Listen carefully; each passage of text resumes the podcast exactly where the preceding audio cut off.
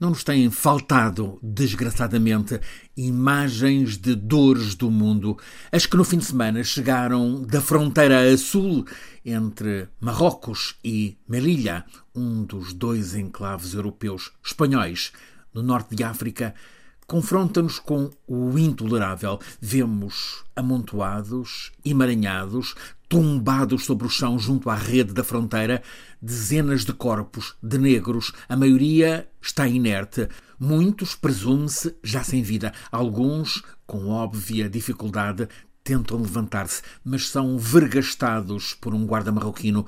Está por esclarecer como é que aconteceram aquelas tantas mortes. Admite-se que, por asfixia na avalanche humana, a polícia marroquina puxou muitas pessoas que caíram, foram pisadas, ficaram esmagadas, mas também se vê a polícia de Marrocos a agredir alguns. A autenticidade deste vídeo não suscita dúvidas. As imagens foram captadas por gente de uma ONG marroquina pouco depois das seis da manhã da última sexta-feira, documentam a desumanidade sobre gente desarmada que, a facto, cometia uma ilegalidade, tentava saltar a vedação fronteiriça e passar para terra da ambicionada Europa, mas esse não é um crime que justifique repressão assim desproporcionada a reduzir aquelas pessoas ao que parecia serem carcaças de animais tombadas com crueldade no chão de um matadouro. Aquelas imagens também evidenciam a necessidade de ser encontrado modo para desmantelar as máfias de tráfico de seres humanos. Nesta última sexta-feira eram umas duas mil pessoas, quase todos homens, todos negros, que tentavam a travessia, empurrados por passadores. Cada uma daquelas cerca de duas mil pessoas tem uma história Muitas dessas histórias nunca poderemos conhecer porque as autoridades marroquinas abriram valas para enterrar aqueles corpos sem primeiro apurar a identidade, sem autópsia, sem qualquer investigação. Há, está dito, 133 que conseguiram passar. Foram detidos pela polícia espanhola, estão num centro temporário de retenção em Melilla e é possível contar a história de um deles. Percorreu 3.500 quilómetros ao longo de sete meses, desde a Somália, onde nasceu, e com mais três companheiros chegou àquela passagem para a Terra Sonhada. A fronteira no bairro chinês de Nador é o lugar que os passadores lhe apontaram como o bom para o salto. Ele pagou ao passador.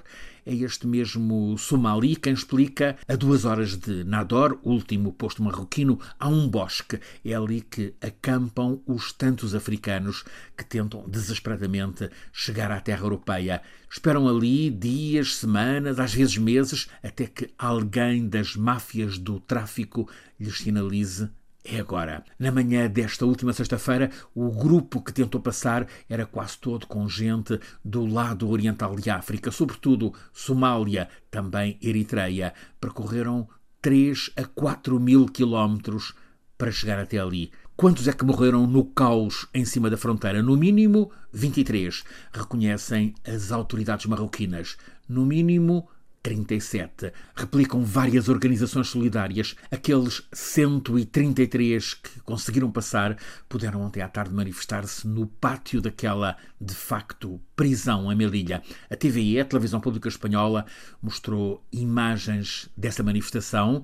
Eles levantam cartazes com inscrições em folhas A3 que alguém lhes passou. Num desses cartazes, que um dos retidos, um homem que deve ter vinte e poucos anos, ele abre esse cartaz sobre o peito, está escrito, traduzo: os da Ucrânia são recebidos com abraços, flores e apoios. Nós, apenas porque somos negros, somos atirados para o inferno. Este contraste faz pensar.